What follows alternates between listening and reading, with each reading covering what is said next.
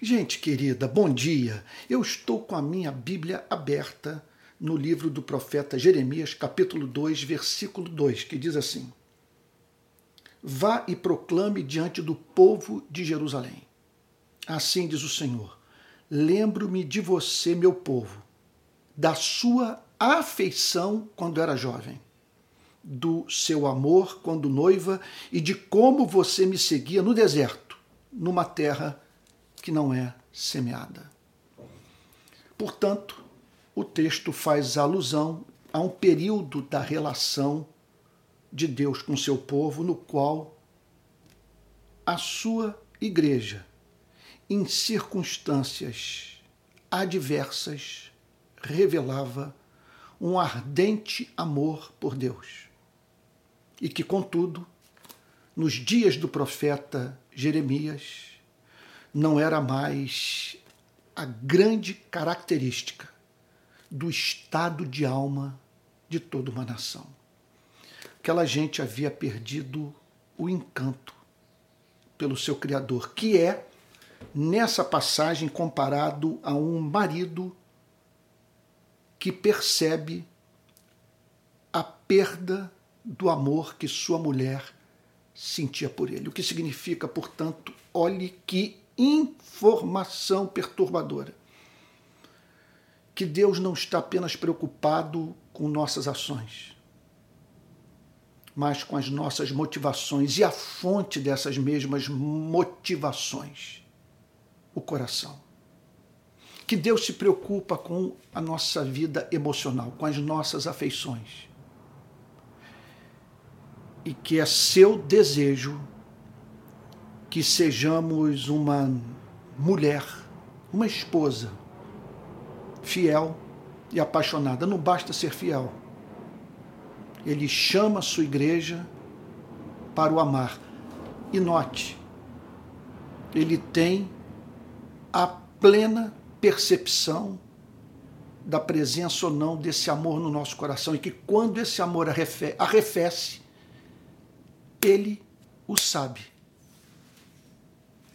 e faz questão de deixar isso claro para você e para mim. Então, quais são os sinais?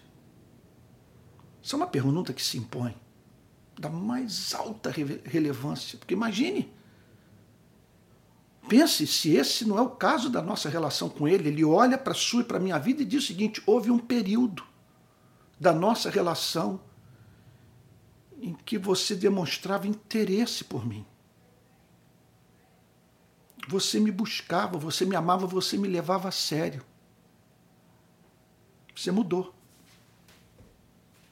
Mudou para pior. Eu me lembro de um amigo meu, pastor em Brasília, que me contou a seguinte história: que ele teve que se voltar para um membro da sua igreja e dizer para ele o seguinte: o que, é que houve com você?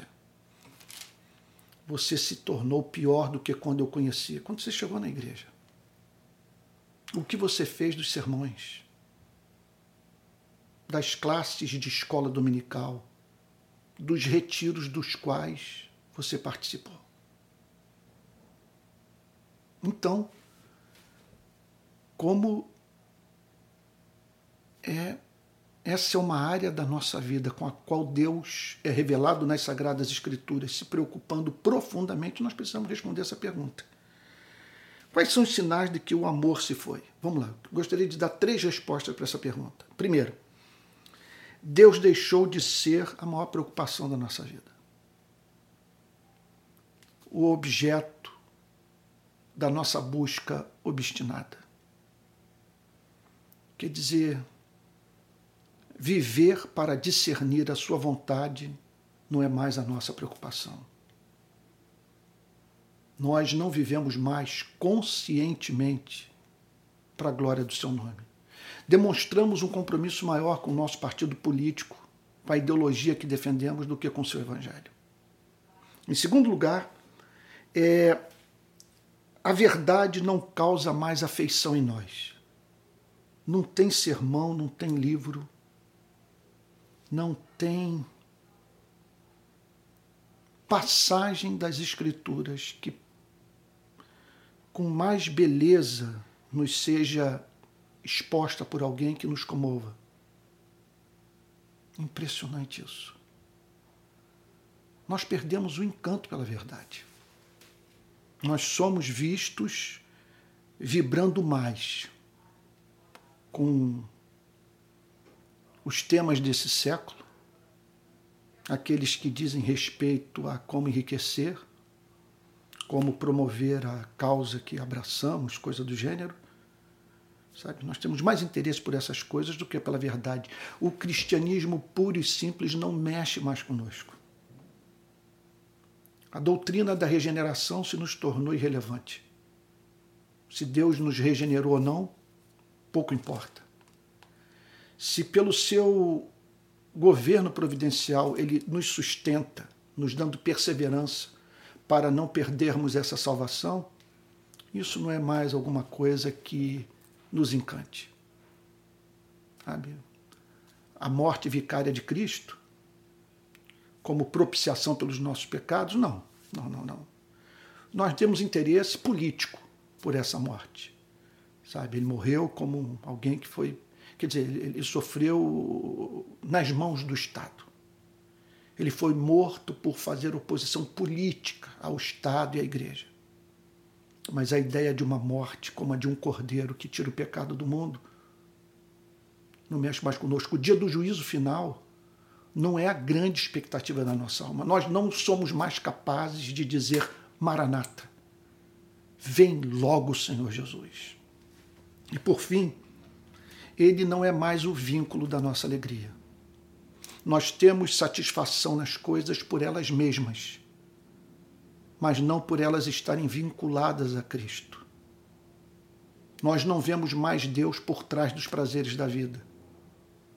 Nós não encontramos mais nas, na, nas alegrias desse mundo um bilhete colado nessas mesmas alegrias, dizendo: Eu amo você.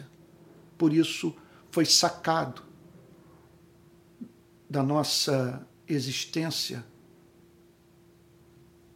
o culto de ações de graças, o louvor, o racional muito obrigado diante de um Deus que tem nos proporcionado momentos de prazer.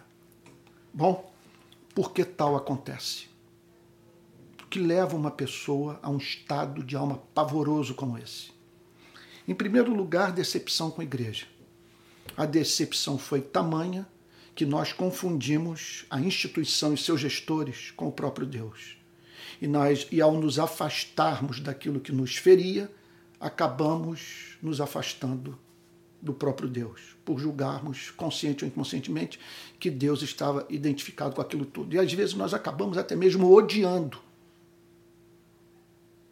a doutrina que é defendida por gente que nos fez muito mal. Em segundo lugar, decepção com a vida pode fazer com que o nosso amor arrefeça. Nós esperávamos que as coisas é, caminhassem numa direção e as nossas expectativas é, não foram, nos nossos termos, atendidas por Deus. E aí perdemos aquele encanto inicial. Parece que ele não se importa conosco, que ele boicota os nossos sonhos e que ele tem filhos prediletos e que nós não fazemos parte desse grupo seleto. Aí vai-se embora o amor. E por fim, o pecado. Nós perdemos esse encanto quando o pecado entra e nós nos tornamos mais interessados é, com a sua satisfação do que em glorificar a Deus na nossa vida. O pecado entra e nós passamos a ter raiva de um ser que insiste em dizer que a satisfação daquele desejo não honra. Isso pode realmente nos levar à perda daquele amor que um dia tivemos na nossa relação com o nosso Deus. O que fazer diante disso tudo? Em primeiro lugar, submeter a vida a um autoexame? Responda essas três perguntas. Deus é a grande preocupação da sua vida. É o primeiro pensamento que lhe ocorre quando você acorda. Quando você vai para a cama, é nele que você pensa. Ele é a sua maior alegria. Você pode hoje dizer: a melhor coisa que aconteceu na minha vida foi ter conhecido o meu Deus por meio do Evangelho do seu único filho. Você pode dizer isso? Segunda pergunta. A verdade ainda o emociona. Quando você ouve uma pregação evangelística, aquilo o encanta. Essa é uma pergunta que você tem que fazer dentro desse trabalho de autoexame. De você sondar o seu coração, submeter a sua vida a esse diagnóstico a fim de saber se você pode ser considerada essa mulher que perdeu o interesse pelo marido. E por fim, respondo uma outra pergunta. Ele é o maior vínculo da sua alegria. Você pode dizer que não é real alegria aquela que não pode vir acompanhada de ações de graças, que não tem Cristo como vínculo. Que o seu grande prazer na vida é encontrá-lo nos prazeres da vida. Segunda coisa, é em detectando a perda dessa afeição você se arrepender. Por que se arrepender? Isso é razoável. Pois qual é o sentido de nós termos como nosso inimigo o que nos criou e que nesse exato momento sustenta o nosso batimento cardíaco? Arrependimento. Dizer, Senhor, tu não és digno de ter se tornado um apêndice da minha vida, de não ser mais o fundamento da minha felicidade. Eu me arrependo, Senhor, porque nesse ponto eu não estou imitando a Cristo, que pôde dizer: a minha comida consiste em fazer a vontade daquele que me enviou e realizar a sua obra. E por fim, busque sua face.